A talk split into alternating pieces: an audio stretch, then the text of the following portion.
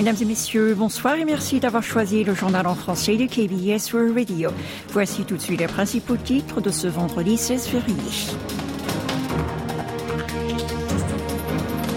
Un signe de rapprochement Pyongyang-Tokyo, Yo-jong évoque la possibilité d'une visite du Premier ministre japonais.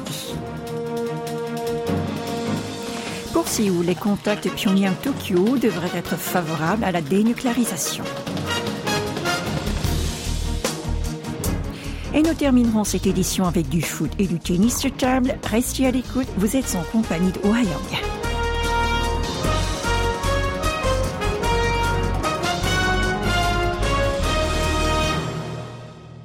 Kim Yo-jong a déclaré jeudi que si le Japon abandonnait ses pratiques injustes concernant le droit légitime de la Corée du Nord à l'autodéfense et s'il ne faisait pas de la question des enlèvements des Japonais par Pyongyang déjà résolue un obstacle aux relations bilatérales, il n'y a aucune raison pour que les deux pays ne se rapprochent pas. Elle a même ajouté que le Premier ministre japonais pourrait visiter Pyongyang à l'avenir. C'est ce qu'a rapporté la KCNA.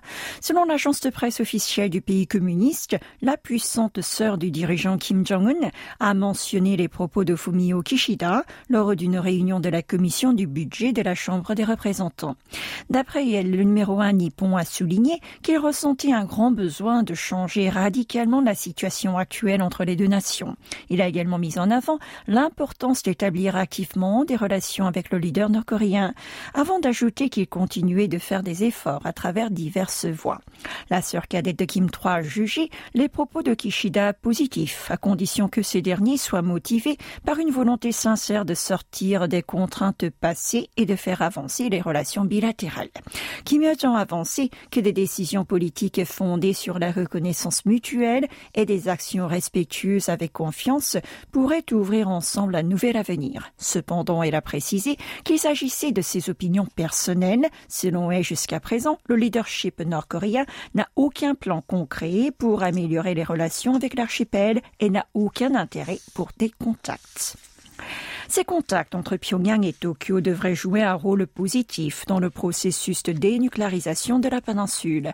Cela permettra aussi de favoriser la paix et la stabilité dans la région. C'est ce qu'a annoncé un responsable du ministère sud-coréen des Affaires étrangères suite à un communiqué de Kim Yo-jong.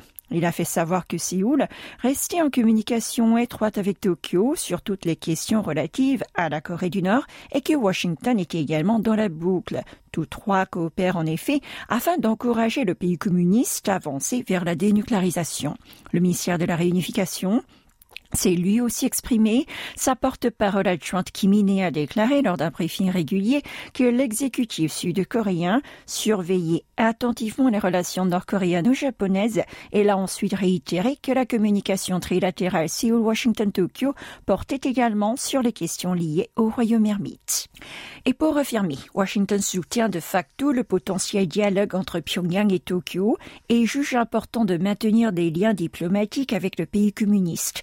C'est ce qu'a déclaré le porte-parole du département d'État américain jeudi en réponse à des questions des médias sud-coréens. Cette réaction est analysée comme un soutien prudent plutôt qu'un soutien actif. Le gouvernement américain semble avoir considéré que la tentative de rapprochement de la Corée du Nord avec le Japon viserait à affaiblir la solidité de la coopération Séoul-Washington-Tokyo vis-à-vis de Pyongyang. Cependant, les analyses montrent également que la communication entre le royaume ermite et l'archipel pourrait contribuer à réduire les tensions dans la péninsule et à créer un environnement propice au dialogue.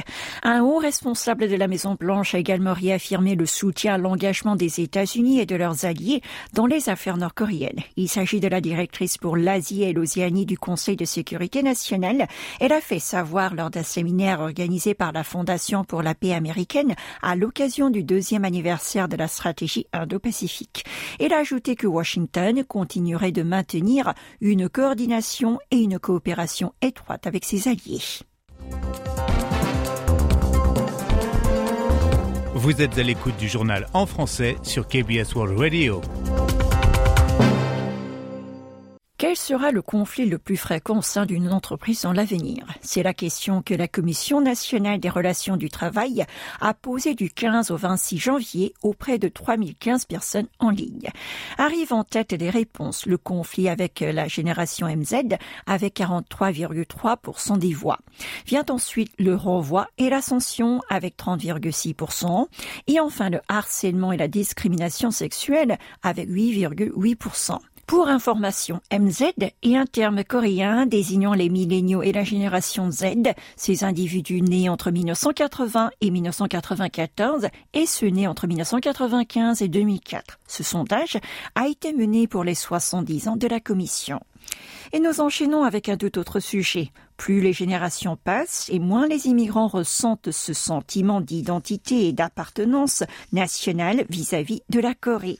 En tout cas, c'est ce que nous apprend une enquête réalisée par le professeur de l'Université nationale de Séoul, Na Jung-min, à la demande du consulat général de la Corée du Sud à New York auprès des résidents dans la côte Est. Selon le résultat, parmi les immigrés de la première génération, 66% se considèrent comme sud-coréens, tandis que 32% estiment qui sont à la fois des Américains et des Sud-Coréens.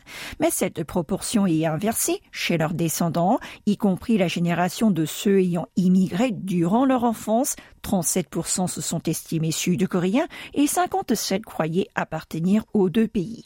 En ce qui concerne la contribution à la nation d'origine, 76% des expats de la première génération déclaraient qu'elle était très importante contre 57 pour les générations suivantes.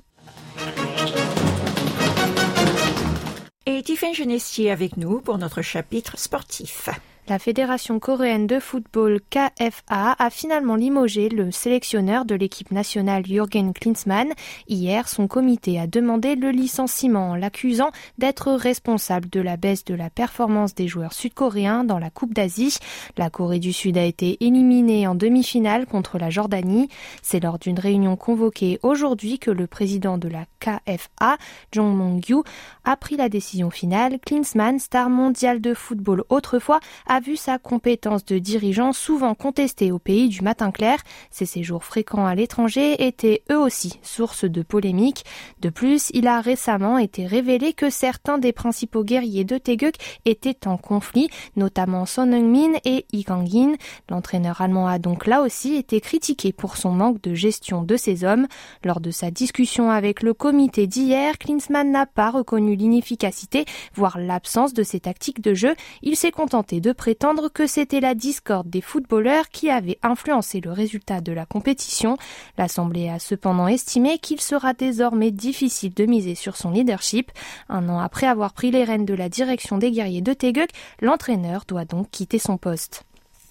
Et pour terminer, les mondiaux de tennis de table de Busan 2024 commencent aujourd'hui dans la ville portuaire sud-coréenne du même nom, située dans le sud-est de la péninsule. C'est la première fois que la Corée du Sud accueille ce grand rendez-vous sportif international qui se tient depuis 1926. D'ici le 25 février prochain, plus de 2000 pongistes de 40 nations se disputeront les médailles. Notons que cette année marque aussi le centième anniversaire de l'introduction de ce jeu au pays du matin clair.